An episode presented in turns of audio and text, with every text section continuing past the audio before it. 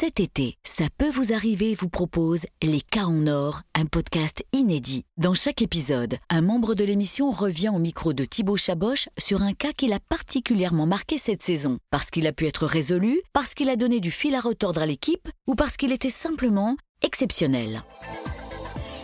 Bonjour Charlotte. Bonjour Thibaut. Alors, on te, on te retrouve tous les jours euh, du lundi au vendredi en podcast euh, dans le flux de Ça peut vous arriver. Tu fais des coulisses euh, de l'émission au top. Mais là, aujourd'hui, tu reviens sur un cas qui t'a qui t'a marqué de- depuis, depuis tes six, six années à, ça. à- à- dans Ça peut vous arriver, c'est ça? Ouais. Alors, ma première question, avant même de détailler le cas, euh, c'est euh, pourquoi toi, ce cas, il t'a euh, il, t'a marqué? Parce que vous envoyez défiler des centaines de dossiers euh, tous les mois. Bah, tu te souviens peut-être Thibaut que la dernière fois, je t'avais parlé d'un cas qui remontait à 2017 et qui m'avait vraiment marqué. Mhm. Cette fois, je vais te parler d'un cas de cette saison, donc il est tout frais. Mais pourquoi il m'a marqué? Parce que autant la dernière fois, c'était déjà un scénario de film, autant là, C'est là c'est Spielberg, si tu veux. Là, euh, arrête-moi si tu peux, tu as peut-être vu ce film. Oui, Eh bien bien, entendu. euh, on, est, euh, on est sur un scénario, tu vas voir, très très ressemblant à- à cette histoire. Tu tisses très bien ton cas.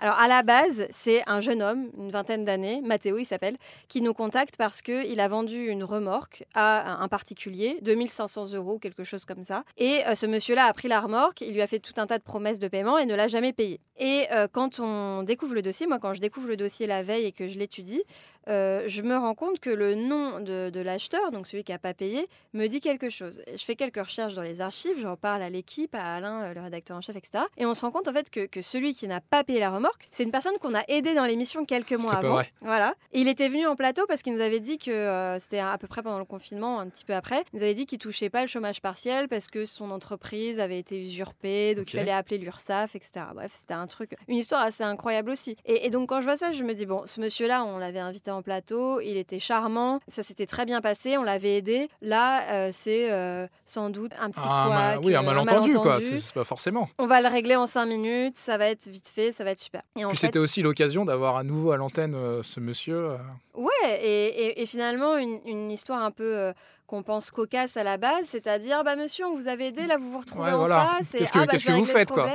On se serre la main et tout va bien, et en fait, pas du tout. L'histoire passe dans l'émission, on appelle ce monsieur, et euh, la première émission, il nous dit, bah effectivement, je suis désolée, euh, euh, je me suis trompée dans l'IBAN, enfin, il nous sort une excuse, je vais régler. Jusque-là. Jusque-là, on se dit, tout va ok, bien. c'est un couac, il n'y a pas de problème. On laisse passer un peu de temps. euh, Il y avait un petit délai pour la promesse, je sais plus, une semaine, quelque chose comme ça. La semaine passe, il se passe rien. Il paye pas. On relance dans l'émission une deuxième fois, il paye toujours pas. Une troisième fois, il paye toujours pas. Mais à chaque fois, quand vous l'appelez, à chaque fois, il vous répond. À chaque fois, il répond. À chaque fois, il est charmant. Il, euh, il explique à Julien, euh, avec un bagou et un aplomb incroyable, que effectivement, il a eu tel et tel problème, qui explique qu'il n'a pas pu faire le virement, mais qu'il va le faire, qu'il n'y a aucun souci, etc. Et à chaque fois, on y croit. Nous-mêmes, on se fait berner. Et, euh, et un beau jour, euh, on se rend compte, alors là, je sais plus te dire exactement comment, est-ce que moi, je suis tombée sur le groupe en faisant des recherches, ou est-ce que quelqu'un nous a contacté, un des membres de l'équipe, euh, je sais plus, mais on se rend compte qu'il y a une page Facebook qui euh, recense les victimes de cette personne. Et, et donc là, on se rend compte en fait qu'il trempe dans tout un tas d'histoires pas nettes. Il doit de l'argent à plein de monde. Il avait un restaurant de poissons, il doit de l'argent à des, à des marins pêcheurs, il doit de l'argent à d'anciens salariés qu'il n'a pas payé, il doit de l'argent, je sais plus, euh, je sais plus à qui d'autre, mais euh, à tout un tas de gens, à des anciens associés qu'il avait, euh, à qui il avait fait tout un tas de promesses d'ouverture de restaurants, etc. Il s'était rien passé, il devait énormément d'argent. Et, et surtout, parmi ces témoignages, il y a celui de son ex-femme. Le scénario est totalement dingue. En Voilà. réalité. Et là, attends, c'est pas fini, ça ne fait que commencer. Son ex-femme m'explique bon, qu'il y a plusieurs éléments un peu glauques dans lesquels je rentrerai même pas dans cette histoire, mais surtout en fait que son ex-mari, avec qui elle a vécu 7 ans, lui avait fait croire à leur rencontre qu'il était patron d'une concession Toyota. Et donc pendant toute leur vie commune, euh, ils ont eu deux enfants, elle a cru qu'il était patron de la concession Pendant sept ans. Toyota. Ouais, pendant 7 ans. Jusqu'au jour où euh, elle va à la banque pour une raison ou pour une autre, elle y allait jamais, elle laissait son mari gérer tous les comptes. Et là, euh, elle explique qu'un chèque est pas passé ou je ne sais quoi. Et là, la banque lui dit Mais madame, ça fait des mois qu'on essaie de vous contacter. Votre mari, vous avez des milliers d'euros de dettes. Vous n'avez plus droit d'utiliser vos moyens de paiement. Vous êtes interdit bancaire. on cherche à vous joindre. Mais qu'est-ce qui se passe? Et donc là, elle découvre le pot rose. Au fil des discussions enfin, et des enquêtes qu'elle va mener pour essayer de comprendre ce qui se passe, elle se rend compte que son mari n'est absolument pas patron de la concession, il n'est qu'un simple salarié, que dans cette concession, euh, il a vendu des voitures qui avaient des problèmes mécaniques, il a parfois euh, pris de l'argent pour des voitures et il a jamais livré les voitures, il a enfin plein de choses comme ça. Elle va découvrir qu'il a fait des crédits qui vivaient au-dessus de leurs moyens sans qu'elle le sache et donc euh, que leur rythme de vie était financé par des crédits dont elle était caution. Donc ah. aujourd'hui, elle se retrouve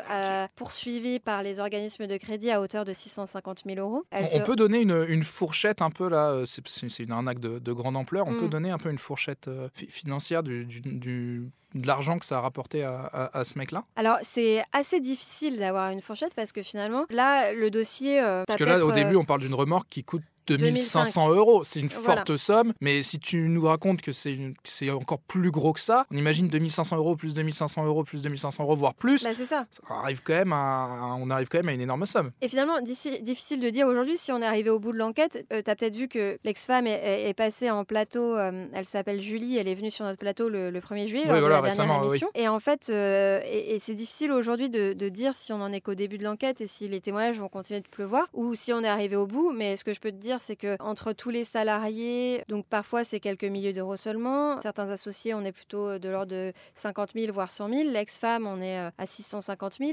Si quand il est venu sur le plateau et qu'il nous a raconté que l'URSSAF lui devait de l'argent, il nous a menti. Bah, est-ce que c'est vrai? Est-ce qu'au final, voilà, des dizaines de milliers d'euros en jeu Je pense qu'on est sur plusieurs centaines de milliers d'euros, mais c'est pas tout. En fait, euh, au-delà de l'arnaque financière, ce monsieur-là, il se présentait auprès de ses amis et de sa famille un coup comme pilote d'avion, un coup comme pilote pilote de Formule 1, avocat, médecin, patron d'une concession, toujours des métiers très prestigieux, militaire et tout un tas d'autres choses. Et en fait, c'est un, un bah, mythomane. c'est un, véritable manipulateur, surtout, voilà on peut le dire. Manipulateur, quand on l'a eu euh, la dernière fois le 1er juillet à l'antenne, encore une fois, il nous a parlé. Et parce qu'en plus, il continue à vous répondre. Là, il, y a son ex-femme qui est venue témoigner récemment euh, sur, l'antenne, mais en plus, il continue, à, il continue à répondre à vos appels. Enfin, on peut quasiment dire, il ne se cache pas en fait en réalité. Et il nous a expliqué euh, que en fait, il avait porté plainte contre chaque victime dont on avait énoncé l'histoire pour diffamation et que toutes ces personnes, alors nous, on a eu quatre ou cinq personnes à l'antenne, mais moi, j'ai recueilli